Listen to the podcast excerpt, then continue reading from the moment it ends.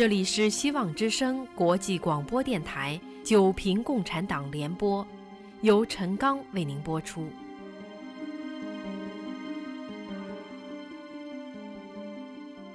大纪元系列社论：九评共产党，九评之八，评中国共产党的邪教本质。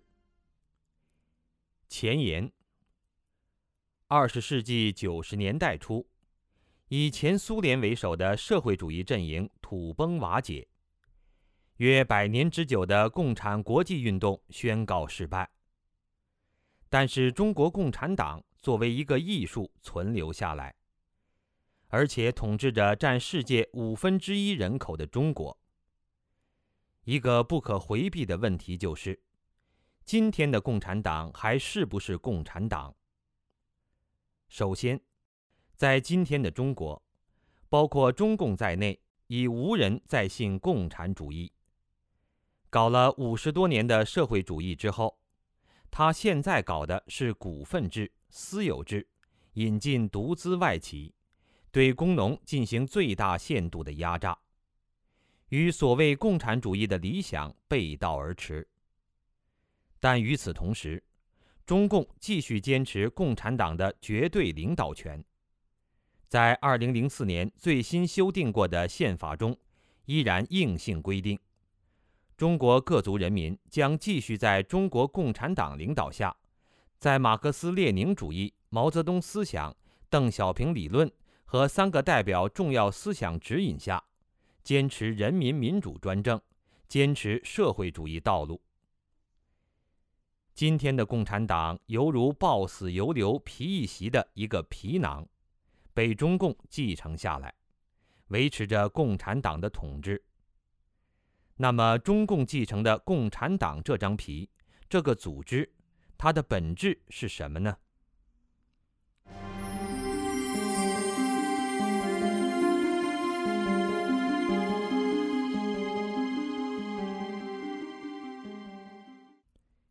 一，共产党的邪教特征。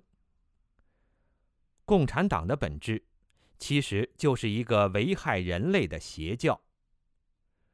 共产党虽然不称自己是一个宗教，但是它具足了宗教色彩。其成立之初，就把马克思主义当成天地间的绝对真理，奉马克思为精神上帝。以所谓共产主义的人间天堂来诱惑党徒为之奋斗终身。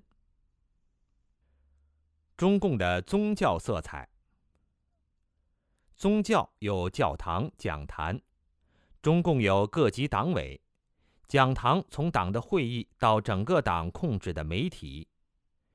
宗教有教义，中共有马列主义、毛泽东思想、邓小平理论。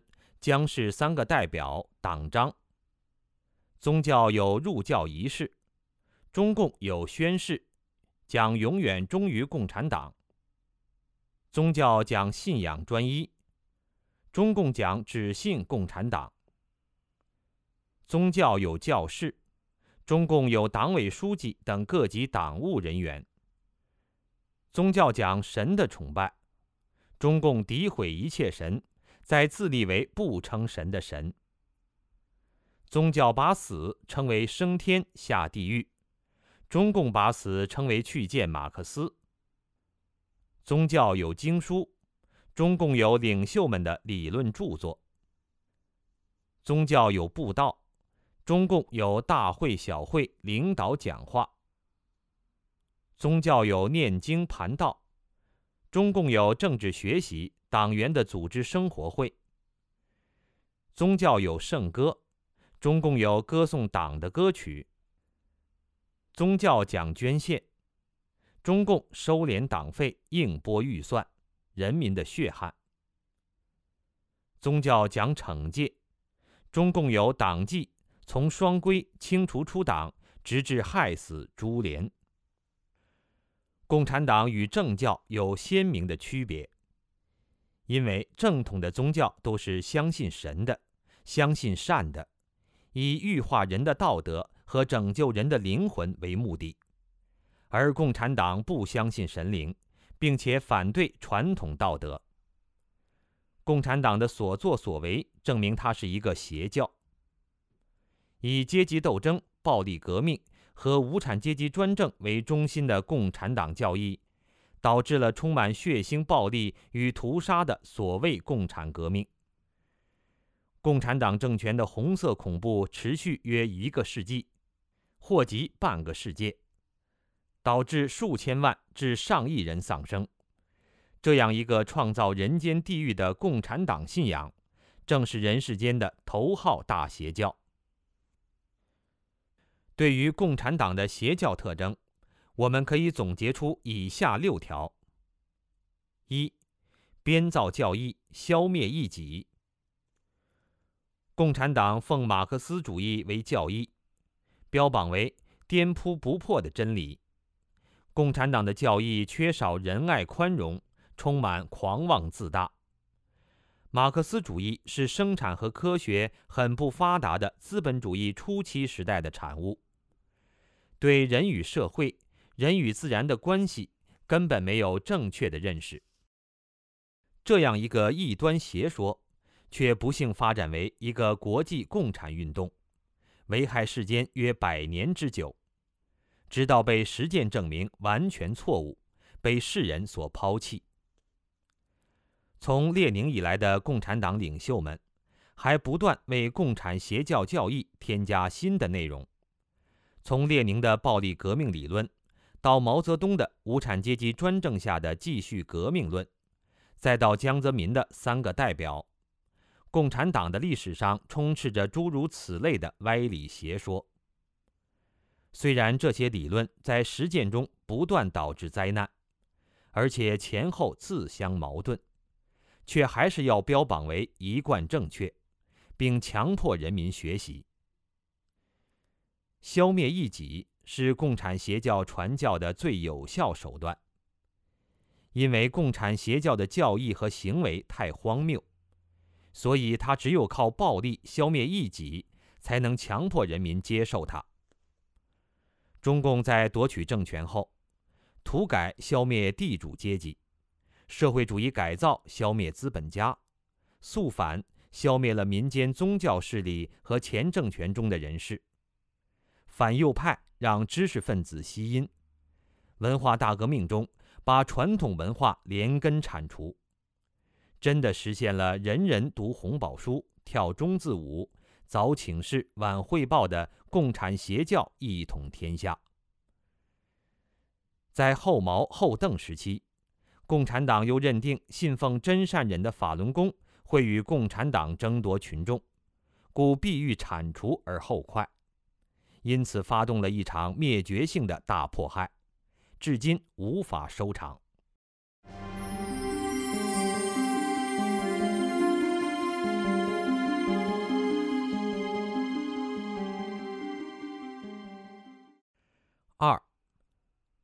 崇拜教主，唯我独尊。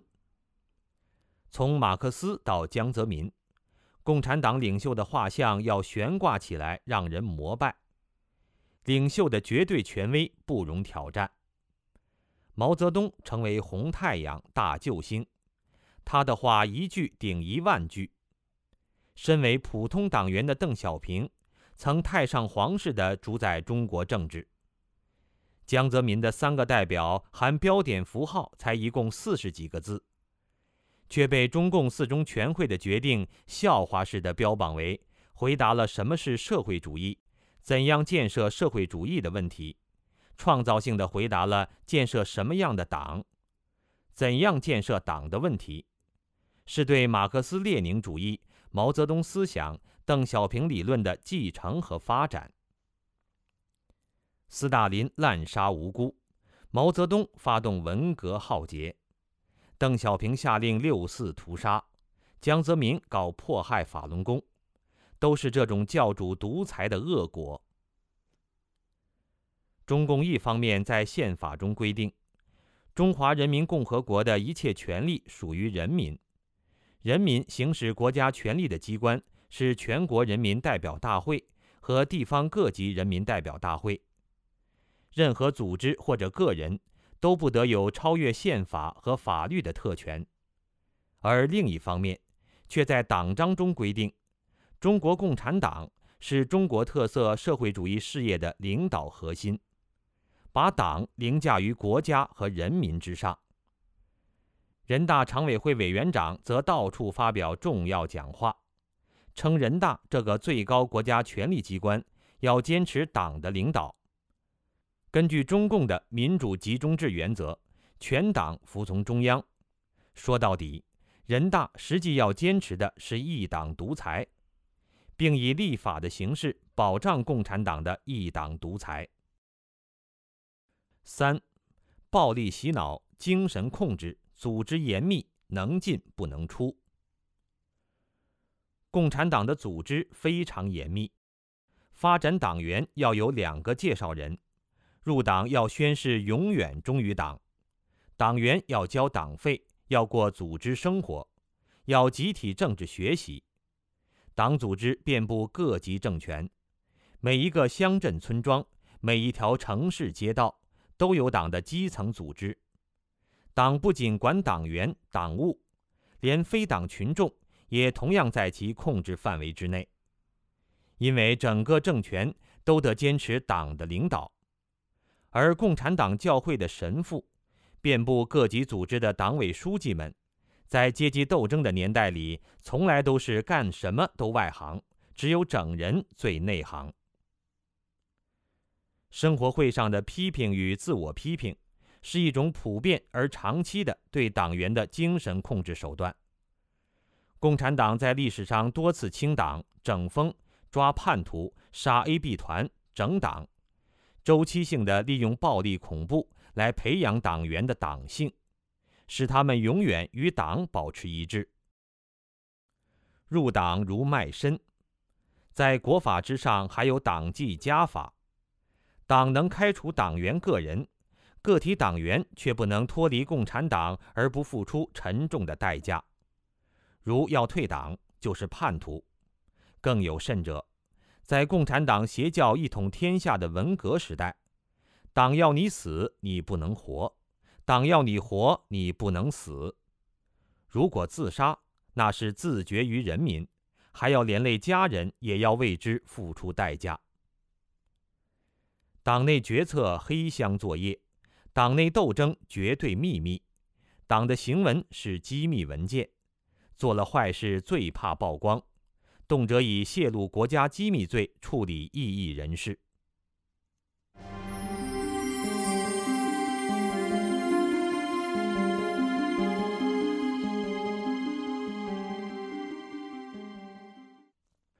四，鼓吹暴力，崇尚血腥，鼓励为教牺牲。毛泽东说：“革命不是请客吃饭，不是做文章，不是绘画绣花。”不能那样雅致，那样从容不迫、文质彬彬，那样温良恭俭让。革命是暴动，是一个阶级推翻另一个阶级的暴烈的行动。邓小平讲：“杀二十万，换二十年稳定。”江泽民讲：“肉体上消灭，名誉上搞臭，经济上截断。”共产党鼓吹暴力。在历次运动中杀人无数，教育人民对敌人要像严冬一样冷酷无情。红旗被说成是烈士的鲜血染成，共产党对红色的崇拜实际上是对鲜血的崇拜。共产党大树英雄榜样，鼓励人们为党牺牲。在延安为生产鸦片烧窑而死的张思德。被毛泽东称之为他的死是比泰山还要重的。在疯狂的年代里，一不怕苦，二不怕死，唯有牺牲多壮志，敢叫日月换新天等豪言壮语，充实着物质贫乏的疯狂。七十年代末，越共出兵推翻了中共培植的作恶多端的红色高棉政权。中共虽然气恼万分。但是因为中国和柬埔寨没有共同边界，所以无法直接派军队去支援红色高棉。于是中共以对越自卫反击战为名，行教训越共小兄弟之实，在中越边境发动对越战争。结果是数万名中国士兵为这场共产党之间的争斗付出了宝贵的生命和鲜血。他们的死其实与国家领土主权毫无关系。数年后，中共却廉价的借用一首歌曲血染的风采，把那些被无畏牺牲掉的天真灿烂的年轻生命，化作对革命英雄主义精神的祭奠。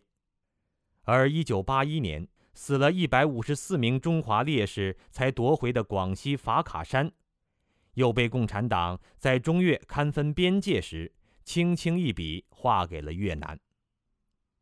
二零零三年非典流行时，中共让年纪轻轻的护士小姐们火线入党，然后封闭在医院中护理非典病人。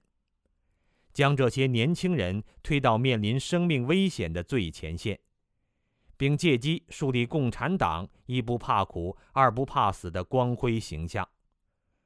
而与此同时，江泽民却贪生怕死地率亲信从北京躲到上海避严。五，否定有神，扼杀人性。共产党宣传无神论。把宗教说成是麻醉人民的精神鸦片，在其统治范围内，把所有的宗教或者消灭或者征服，然后再把自己神化，实现共产邪教的一统天下。共产党在破坏宗教的同时，破坏传统文化。他把传统道德人伦说成是封建迷信反动。以革命的名义而铲除。文革中大量出现的夫妻相互揭发、学生打老师、父子反目、红卫兵滥杀无辜、造反派打砸抢等违背中华传统的丑恶乱象，正是中共扼杀人性的结果。建国以来，强制少数民族归顺共产领导，导致丰富多彩的民族文化丧失或变异。八九年六四，人民子弟兵屠城，国民对政治前途彻底失望，从此全民向前看。九九年至今，残酷迫害法轮功，与真善忍为敌，导致社会道德飞速下滑。进入新世纪以来，新一轮圈地、圈钱、圈物，使不少民众被抛落街头。上访人数急增，社会矛盾激化，大规模抗议多次发生，遭到军警暴力和武装镇压。共和国的法西斯性质凸显出来，社会更无道德可言。以前兔子不吃窝边草，现今行骗要骗亲朋好友，约杀熟。以前国人最重贞洁，现今笑贫不笑娼。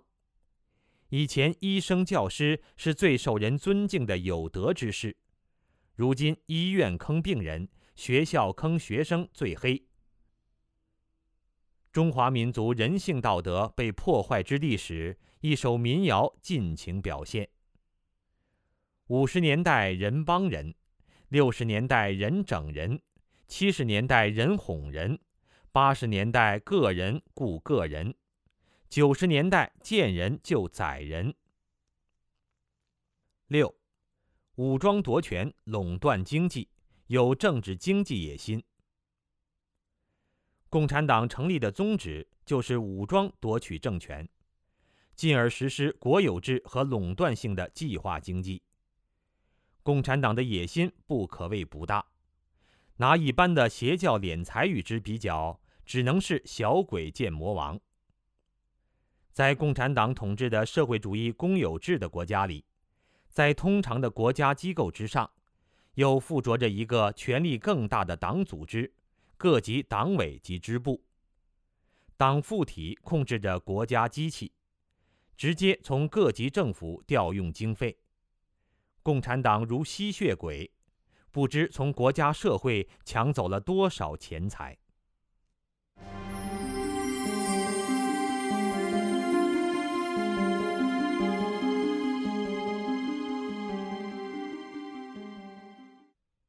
二共产党邪教的危害。一提起奥姆真理教沙林毒气杀人，科学神殿教自杀升天，人民圣殿教九百多人集体自杀，人人不寒而栗，恨之入骨。但是共产党这个邪教害人要超出千万倍，因为它有几个一般邪教做不到的独到之处。一，邪教国教化。在一个正常的国家里，你说你不信哪个宗教，你可以不看那个宗教的书，不听那个宗教的礼，照样能活得好。但是生活在中国大陆，你就不能不学习共产党的邪教教义，不得不听邪教宣传，因为共产党夺取了政权，把共产邪教。变作了国教。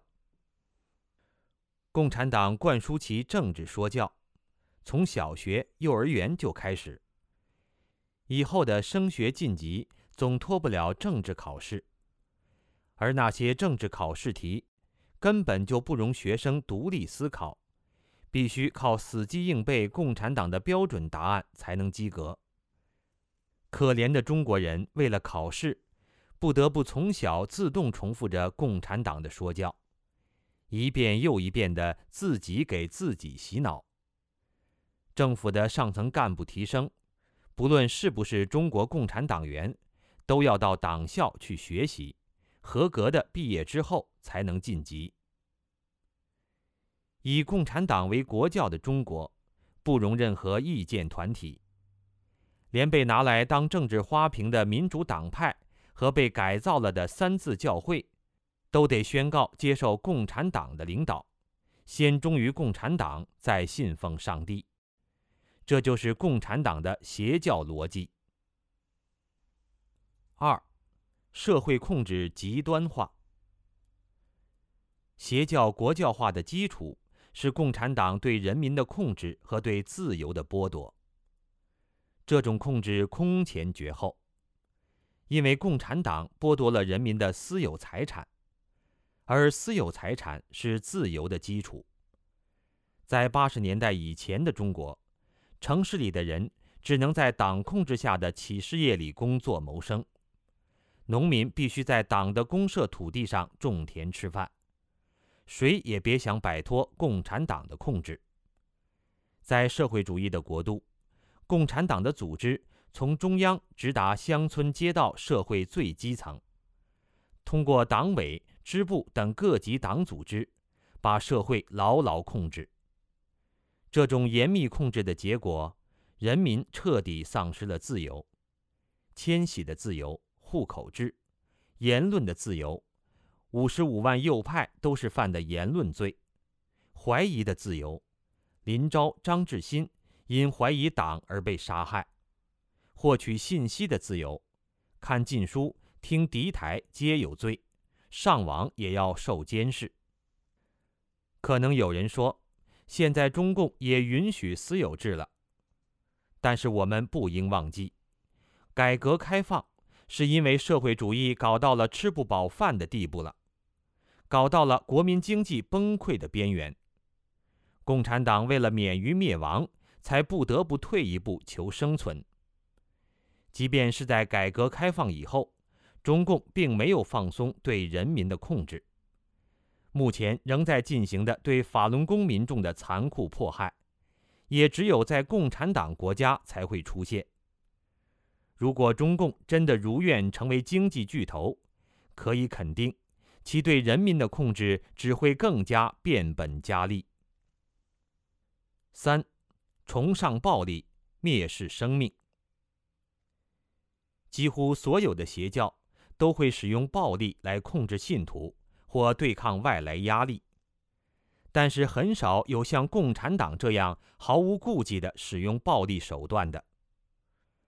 把世界上所有邪教害死的人数加起来，也无法和共产党邪教害死的人数相比。在共产党邪教来看，人只是实现目的的手段，杀人也是一个手段。所以，共产党迫害起人来毫无顾忌，谁都可能成为迫害的对象，包括党的支持者、党员、党的领导人在内。中共扶植豢养的红色高棉，典型的说明了共产邪教的残暴和对生命的蔑视。在毛泽东思想的指导启发下，波尔布特领导的柬共为消灭私有制，在执政的三年八个月中，在这个人口只有不到八百万的小国，却屠杀了二百万人，其中包括二十多万华人。为了人们不会忘记共产党的罪恶和纪念死难者，柬埔寨修建了红色高棉罪恶馆。该处原是一所高中，被波尔布特改造成专门对付思想犯的 S 二一监狱。大批知识分子被关进这里，并以酷刑折磨致死。今日，这 S 二一监狱被改成红色高棉罪恶馆。馆中除了监狱及各种刑具，还陈列所有牺牲者临死前拍下的黑白照。许多令人毛骨悚然的酷刑，割喉、钻脑、活摔婴儿等，皆传自中共原检的专家与技术人员。连专门拍摄临刑囚犯的照片以供存档与欣赏的摄影师，也是中共培训的。就是在这个 S 二一监狱，为了给检共领导人进补，竟然特制了钻脑机。取人脑来制造补品。将要被处决的思想犯被绑在一个椅子上，置于钻脑机前。在被害者极度的恐惧中，快速旋转的钻头就从被害者的后脑钻入，快速有效的进行活体取脑。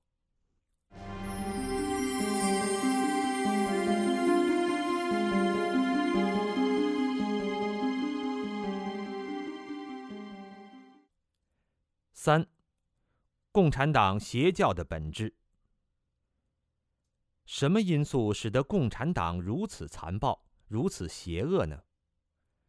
当共产党这个幽灵来到人世间时，他带着一个可怕的使命。《共产党宣言》最后有一段很著名的话：“共产党人不屑于隐瞒自己的观点和意图，他们公开宣布。”他们的目的只有用暴力推翻全部现存的社会制度才能达到，让统治阶级在共产主义革命面前发抖吧。无产者在这个革命中失去的只是锁链，他们获得的将是整个世界。这个幽灵的使命就是用暴力公开挑战现实人类社会，要砸烂旧世界，消灭私有制。消灭资产者的个性、独立性和自由，消灭剥削，消灭家庭，让无产者统治世界。一个公开声称要打砸抢的政党，不仅不承认自己的观点邪恶，他在《共产党宣言》中还理直气壮地宣告：共产主义革命就是同传统的所有制关系实行最彻底的决裂。毫不奇怪，他在自己的发展进程中要同传统的观念实行最彻底的决裂。社会的传统观念是从哪里来的呢？按照无神论的自然法来说，是自然规律与社会规律的必然，是宇宙运动规律的结果。按照有神论的观点来说，人类的传统和伦理道德都是神传给人的。不管怎么来的，最基本的人伦道德、行为规范、善恶标准都有其相对不变性，是千百年来规范人类行为、维系社会生存的基础。如果人类没有了道德规范和善恶准则，岂不是要堕落为兽类？当共产党宣言要同传统的观念实行最彻底的决裂时，它威胁的是人类社会正常生存的基础，注定了共产党是一个破坏人类的邪教。《共产党宣言》这篇纲领性的文献，通篇流露着偏执情节，却不见仁爱和宽容之心。马克思、恩格斯自以为通过唯物主义发现了社会发展规律，于是真理在手，怀疑一切，否定一切，执意把共产主义的虚幻强加于人，不惜鼓吹暴力摧毁已有的社会结构和文化基础。《共产党宣言》为新生的共产党注入的正是这样一个反天理、灭人性、狂妄自大。极端自私而又为所欲为的邪灵。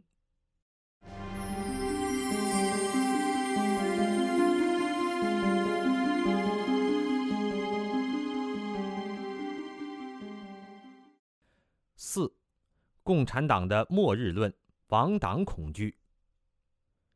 马恩为共产党注入了一个邪灵，列宁则在俄国建立共产党。通过流氓暴力颠覆了二月革命后新成立的临时政府，扼杀了俄国的资产阶级革命，夺取了政权，为共产邪教在人世间夺得了一块立足之地。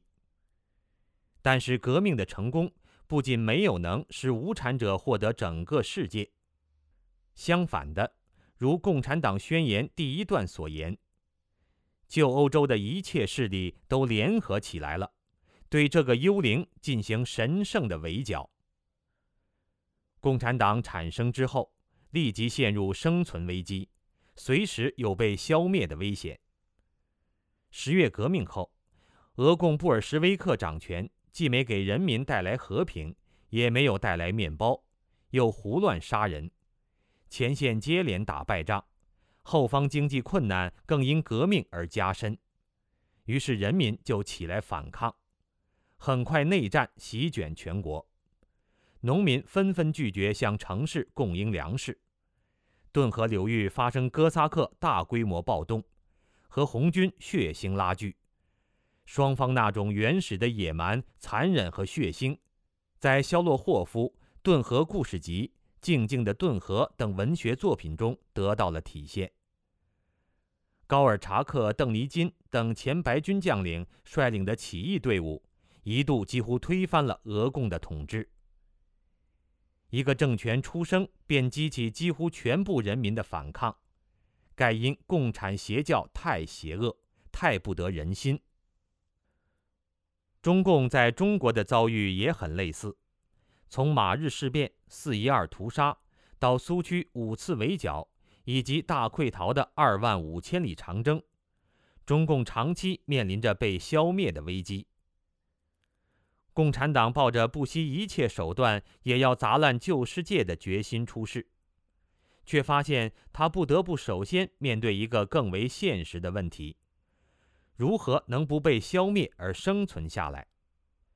因此，共产党始终生活在害怕被消灭掉的恐惧之中。生存成为共产党邪教的头等大事，一切的一切到了今天。在国际共产阵营完全解体的情况下，中共的生存危机愈加严重，亡党的劫难论在八九年以后越来越接近现实。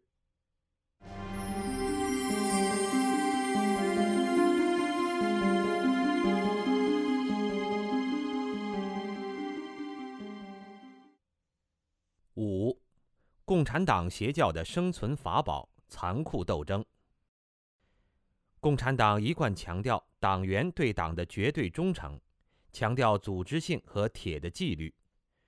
中共的党员入党必须宣誓：“我志愿加入中国共产党，拥护党的纲领，遵守党的章程，履行党员义务，执行党的决定，严守党的纪律，保守党的秘密，对党忠诚，积极工作，为共产主义奋斗终身。”随时准备为党和人民牺牲一切，永不叛党。共产党把这种献身入教的精神称之为党性。他要求一个共产党员必须随时准备放弃一切个人的理念和原则，绝对服从党的意志和领袖的意志。要你为善就为善，让你作恶就作恶。否则就达不到党员的标准，就是党性不强的表现。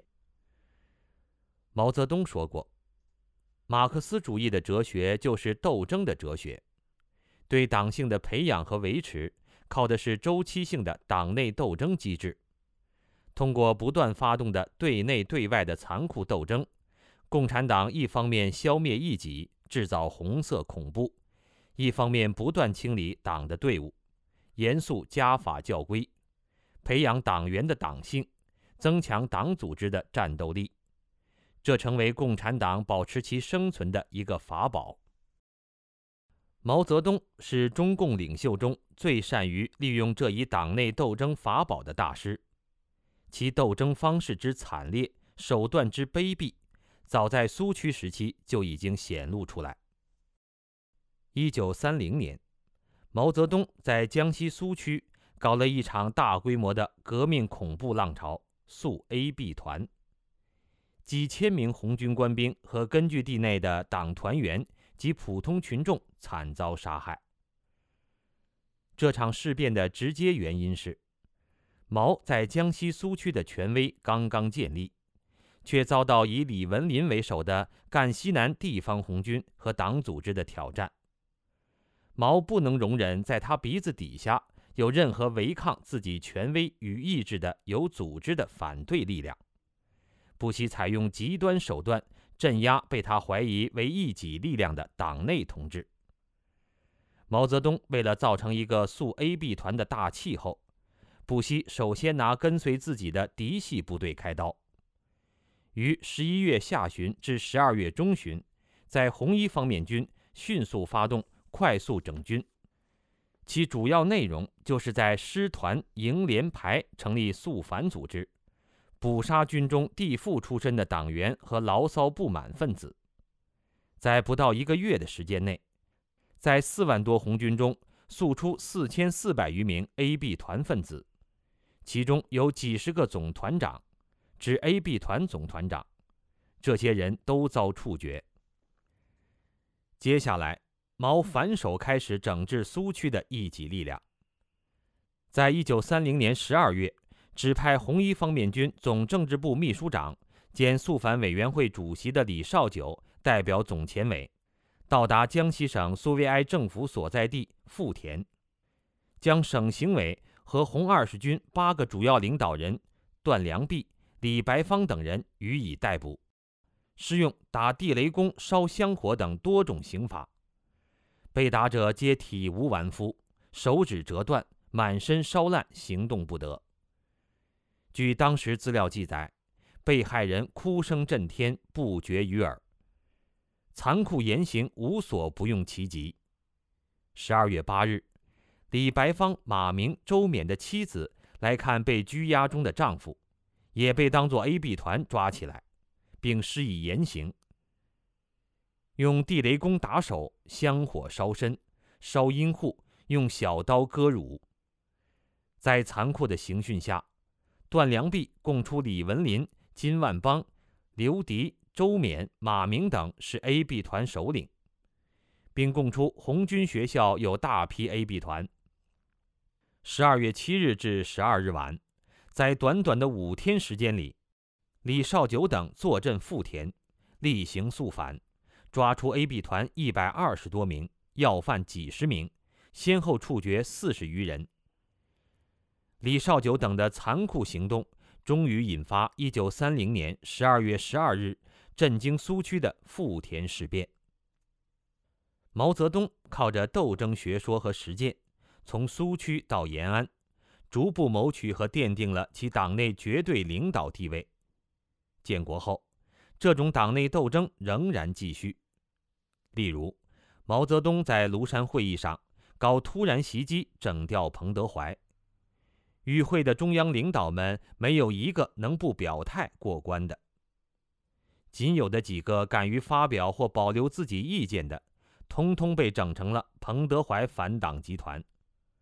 到了文革时期，中央的老干部们一个接一个的被整治，竟然都束手就范。哪个敢对毛泽东哼一声？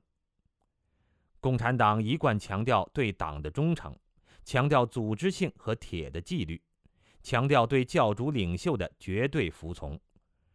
这种党性就是这样在接连不断的政治斗争中培养和锻炼出来的。曾经做过中共领袖的李立三，在文革中被整治的走投无路，六十八岁的人，还要每月平均被批斗七次以上。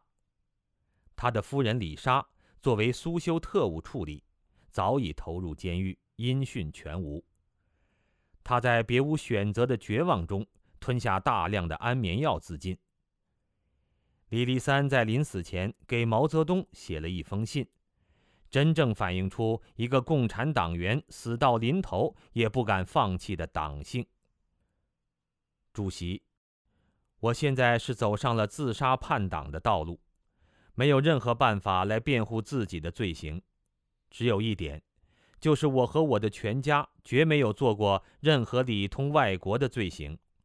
只有这一点，请求中央切实调查和审查，并作出实事求是的结论。李立三，一九六七年六月二十二日。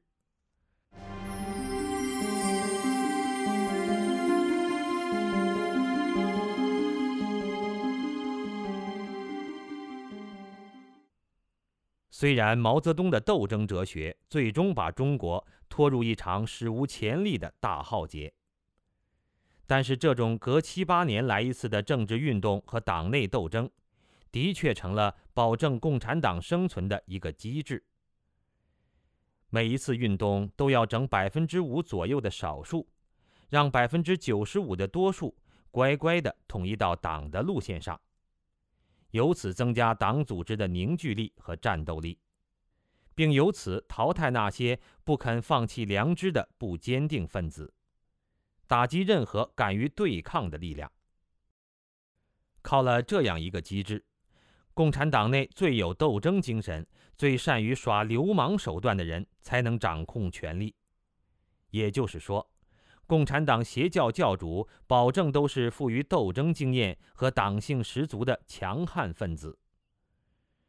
这种残酷斗争，也给经历过的人以血的教训和暴力洗脑。同时，不断在斗争中能够给共产党充电，愈加强化其斗争精神，保证党不被消灭，也不会被演变成一个放弃斗争的温和团体。共产党所要求的这种党性，正是从共产党的邪教本质演变出来的。共产党为了实现自己的目的，决心与一切传统原则决裂。决心不惜一切手段，与一切妨碍自己的力量为敌。所以，他就需要把自己的党员都培养成无情无义、无信的党的驯服工具。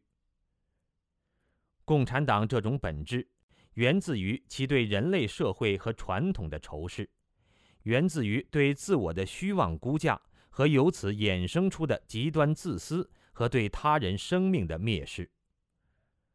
共产党为了自己所谓的理想，不惜用暴力砸烂整个世界，消灭一切异己。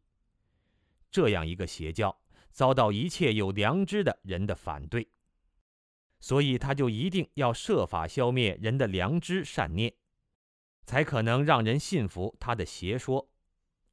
所以，共产党要保证自己的生存，首先就是要破坏人的良知善念和道德准则。把人变成驯服的奴隶和工具。在共产党的逻辑看来，党的生命、党的利益高于一切，甚至大于全体党员集体的利益总和。因此，任何个体党员都随时要准备为党牺牲。从中共的历史看，像陈独秀、瞿秋白这种多少保留一些传统知识分子思想的人。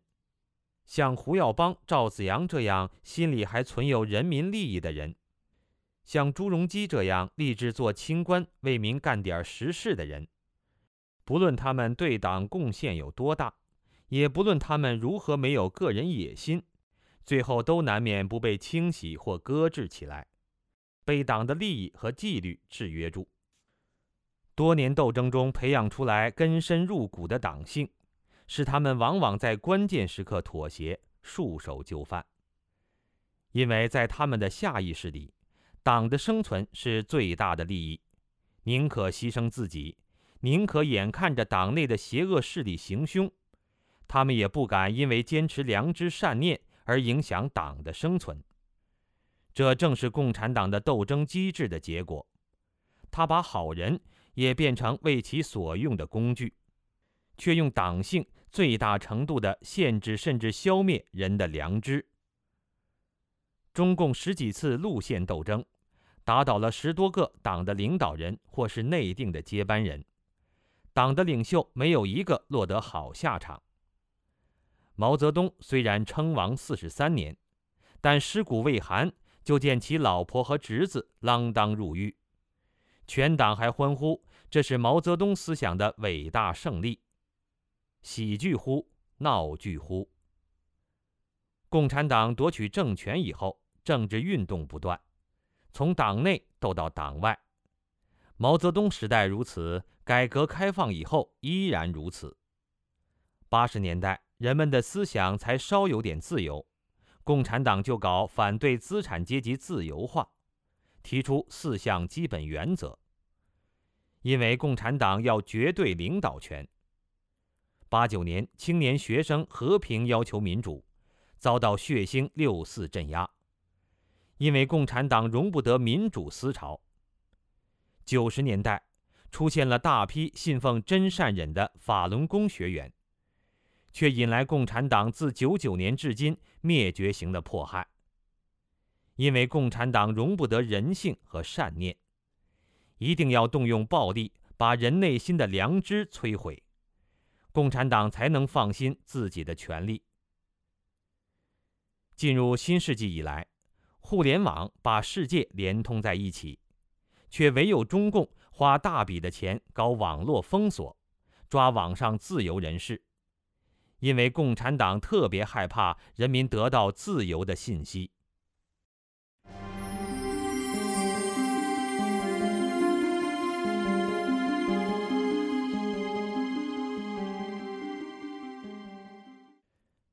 六，共产党邪教的恶变。邪教共产党在本质上否定天理，扼杀人性，本性上狂妄自大，极端自私。为所欲为。虽然在实践中不断犯下祸国殃民的罪恶，但是他永远不会承认自己的罪恶，也永远不敢让人民看清自己的本质。另一方面，共产党从来不在乎改换口号和招牌，因为这一切在共产党看来都是手段，只要有利于共产党的生存这个大目标。共产党什么都可以干，因为他毫无道义原则可言。这样一个制度化、社会化了的邪教，其发展方向只有走向彻底的堕落。由于权力的高度集中，由于对社会舆论及各种可能的监督机制的扼杀，没有任何力量能够阻止共产党走向堕落和腐败。今天的中共。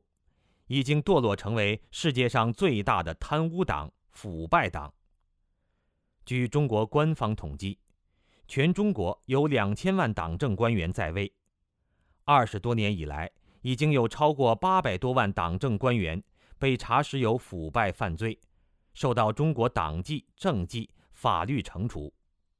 再加上未被查出的腐败分子，实际上中国党政官员的腐败。已经超过三分之二，而被查出的仍不过只是一少部分。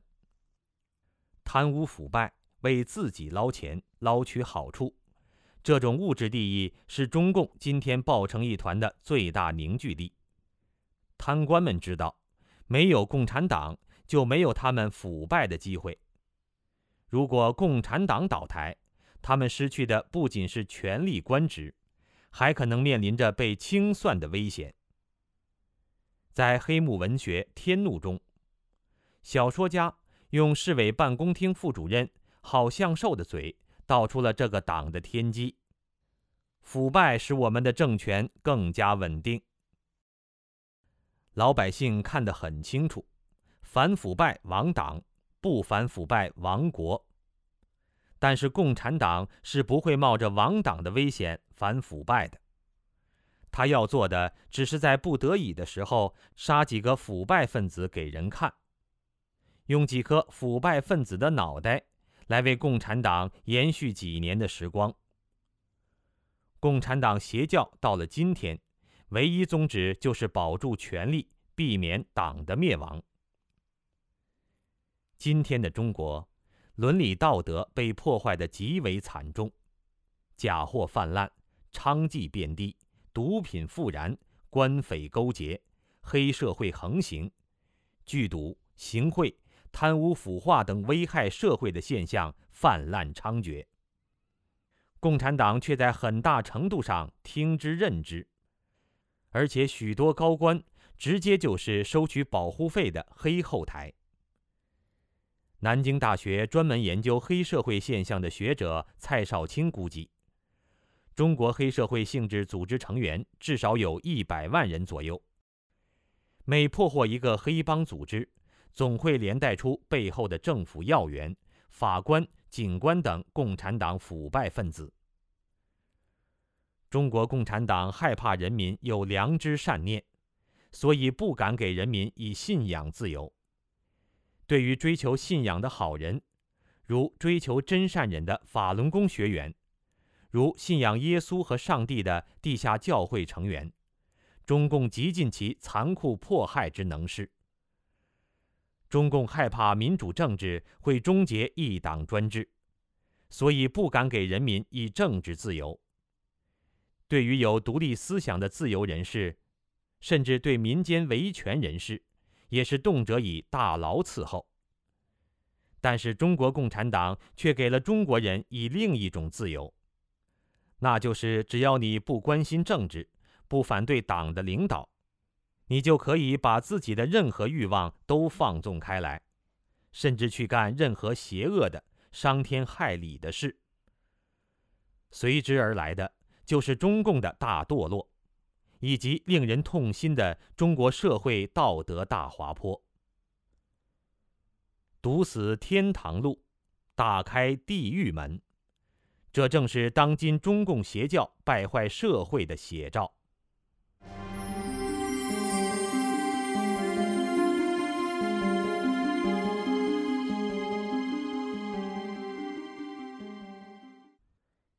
七。对共产党邪教统治的反思。一，共产党是什么？这个看似简单的问题，却无法简单的回答。虽然共产党披着一个为公的外衣，以一个政党的名义出现，的确能够迷惑很多人，但是共产党却不是一个通常意义上的政党。而是一个邪灵附体的害人邪教。共产党是一个活的生命，党组织也即邪教的世间表象，是它的机体。从根本上主宰着共产党的是最早注入的那个邪灵，它决定着党的邪教本质。共产党的领袖们虽然有教主的身份。但他们只是邪灵和党的代言人与管家。当他们的意志和目的与党一致，并能为党所用的时候，他们被选择为领导者；但是当他们不能满足党的需要的时候，他们会被无情的打倒。党的斗争机制保证了，只有最狡诈、最邪恶、最强悍的分子才能坐稳共产党教主的席位。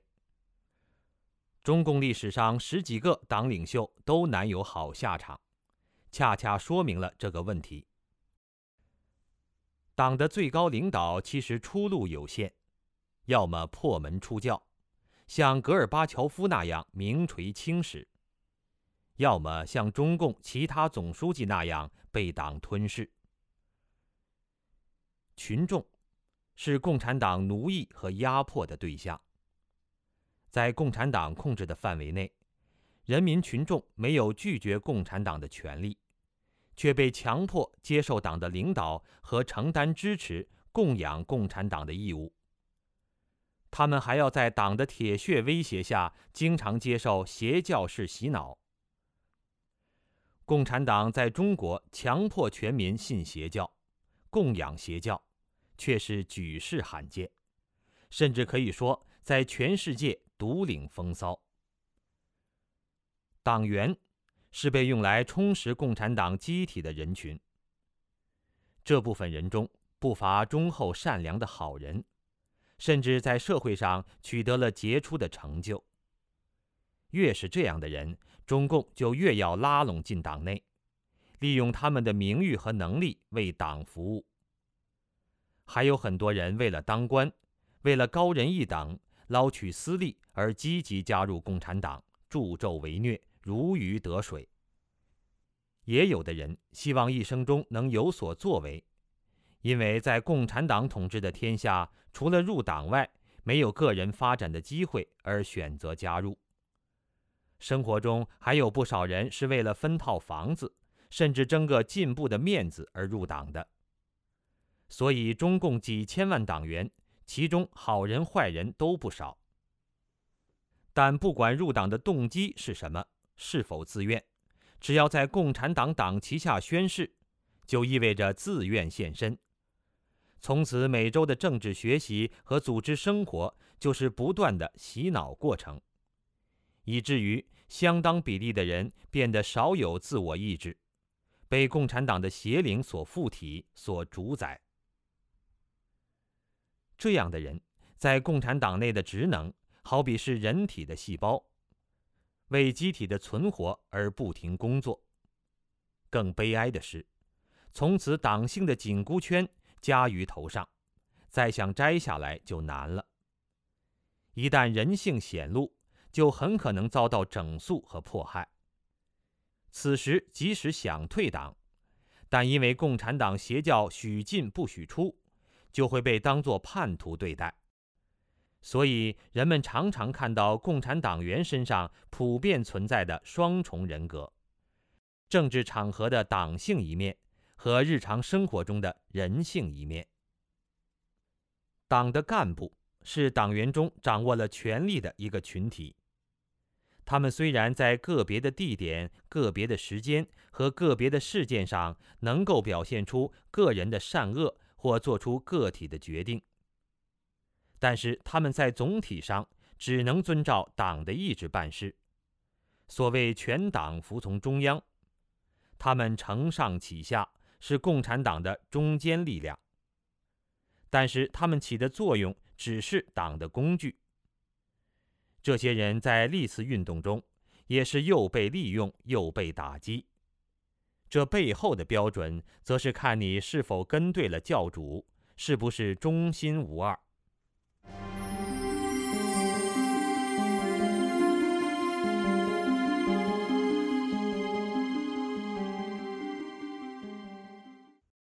二，为什么人民不觉悟？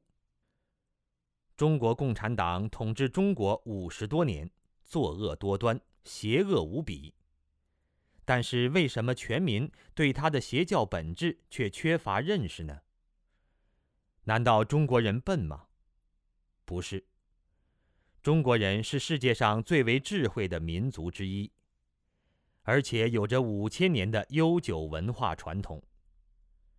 但中国人却至今。还生活在共产党的统治之下，而不敢言其不满。关键的原因在于，共产党邪灵禁锢了人民的思想。请设想，如果中国人民享有言论自由，如果共产党的孰是孰非可以公开讨论，我们不难想象，智慧的中国人会早已识破了共产党的罪恶本质。也早已摆脱了共产党邪教，但是不幸的是，中共统治下的半个多世纪，中国人民丧失了言论和思想的自由。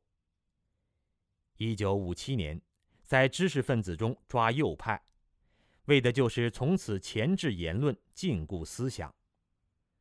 在这样一个无自由的社会里，就连文革时期。那些曾诚心钻研马列原著的青年人，也多数被以反党集团的罪名镇压，更不要说讨论共产党的是非了。共产党是邪教，相信很多中国人连想都不曾敢想过。但一旦立论，相信在中国生活过的人都不难从自身的经历和亲朋的遭遇中找出充足的论据。人民除了被禁锢思想自由，还要被灌满共产党的说教和党文化。于是人们只能听到对党的歌功颂德，头脑中除了共产党的东西之外，就贫困的可怜。举个例子，六四镇压时，天安门广场附近一开枪，许多人一下子本能地躲到灌木丛后去了。等人们缓过一点神。马上从各自躲藏的地方不约而同地高唱着国际歌，勇敢地走出来。那些中国人诚然勇敢、纯真可敬，但是为什么面对共产党的屠杀，他们还要高唱共产党的国际歌呢？原因也很简单：党文化的教育下，可怜的人们被共产党搞得只知道共产主义，除了国际歌。和其他为共产党歌功颂德的歌曲，就再也没歌可唱了。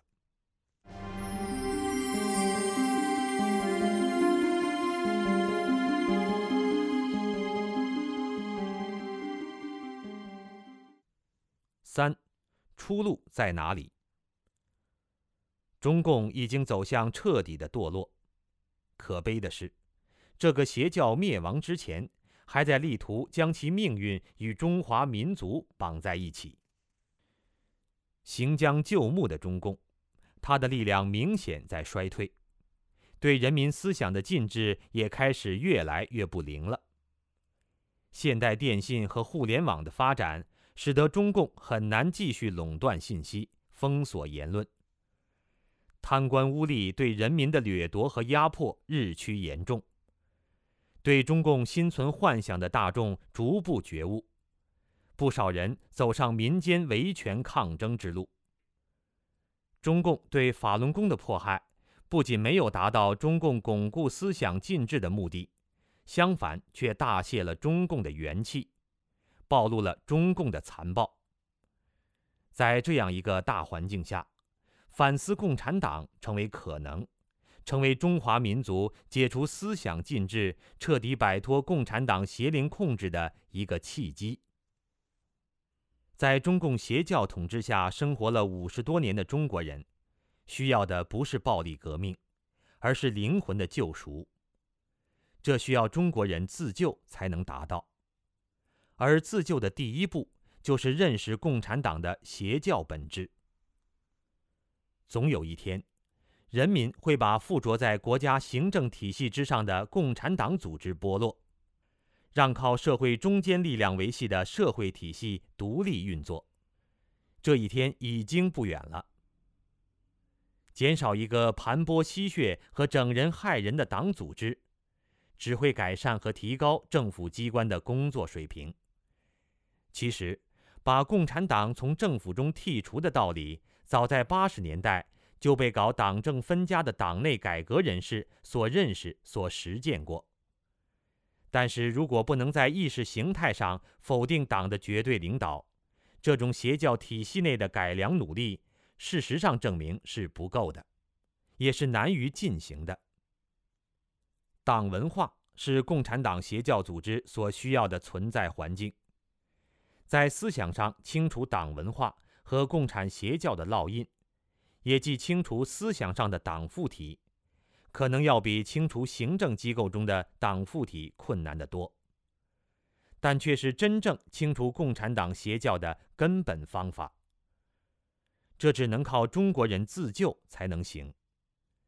思想上正本清源，人性上返本归真，才能实现社会道德重建。从而顺利完成向一个没有共产党的良性社会的过渡。解除附体的妙方，就是认识到邪灵的本质和危害，从思想上与之决裂清除。让附体再无立脚之地。共产党最重视对意识形态的控制，因为共产党就是一种意识形态罢了。当中国人民全都在心灵上否定共产党的歪理邪说，主动清理党文化，清理共产邪教对自己观念上和生活上方方面面的影响时，共产党的意识形态就面临崩溃，共产党就会在人民的自救中解体。凡是共产党统治的国家，多与贫困、集权、迫害联系在一起。这样的国家已经所剩不多了。中国、北韩、越南、古巴屈指可数，末日可期。以中国人的智慧，照历史上中华民族的辉煌，摆脱了共产党邪灵附体的中国，将是一个大有希望的社会。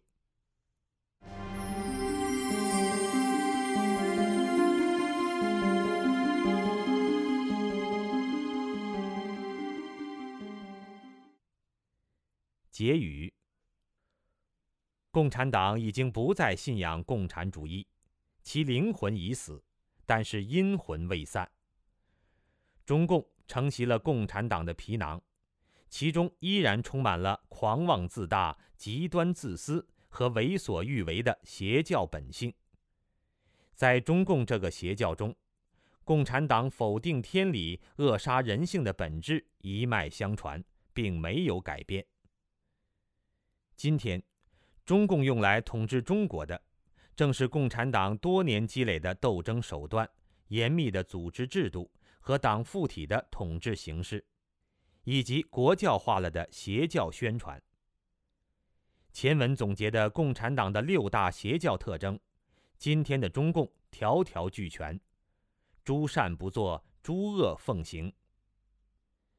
这个越来越走进灭亡末路的共产党邪教。正在加速的腐败堕落。最可怕的一点是，这个不甘灭亡的邪教还在尽其所能，把中国社会也带向腐败堕落的深渊。中国人需要自救，需要反思，需要摆脱共产党。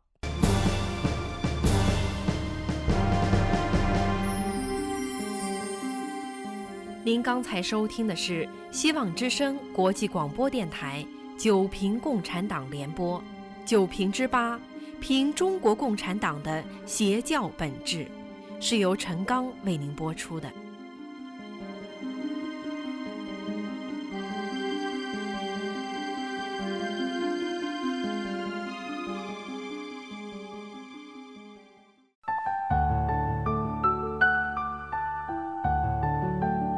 这里是希望之声国际广播电台，我们是全球第一家向中国大陆播出的民营独立电台。我们的播出时段是北京时间早上六点到七点，九点六三五兆赫；早上七点到八点，七点三一零兆赫，九频专题广播；晚上九点到十点，七点三一零兆赫；凌晨零点到一点。一一点七六五兆赫。